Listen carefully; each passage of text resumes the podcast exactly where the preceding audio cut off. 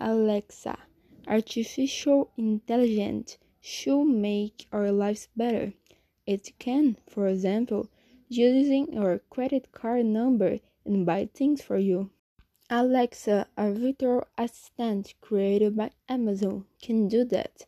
It can use the account in your bank to do your shopping. Alexa is an example of artificial intelligence. It is a clever machine because it can do many things for you. AI can be of great help to humans but we must bear in mind that robots equipped with AI mustn't do activities without human guidance.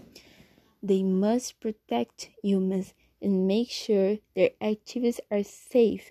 A robot could answer phone calls or even carry boxes. A world with bad robots would be terrible, but good robots can be excellent additions to our life. Why is artificial intelligence scary?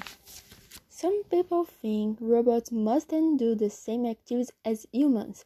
For example, they believe robots mustn't drive cars.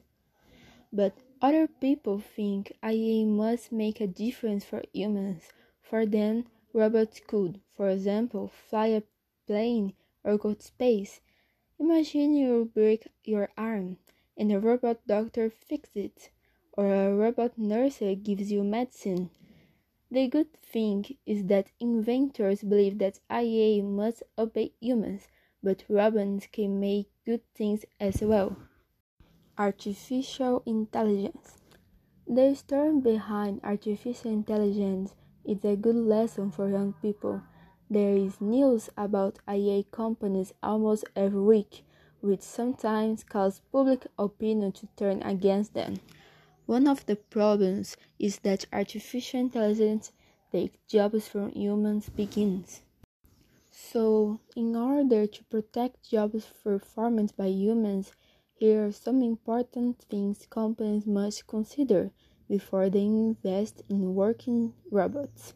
First, they need to think about the number of people who work for the company. They need to find a balance between humans and robotic systems. In addition, companies must understand that workers need to keep their jobs, so they must also think of offering possible human resource rearrangements and courses to help their employees career changes. For example, when you list to workers that no longer have their jobs because machines take over their duties, you realize this is a big problem for an adult. Do you think robots and humans can work together?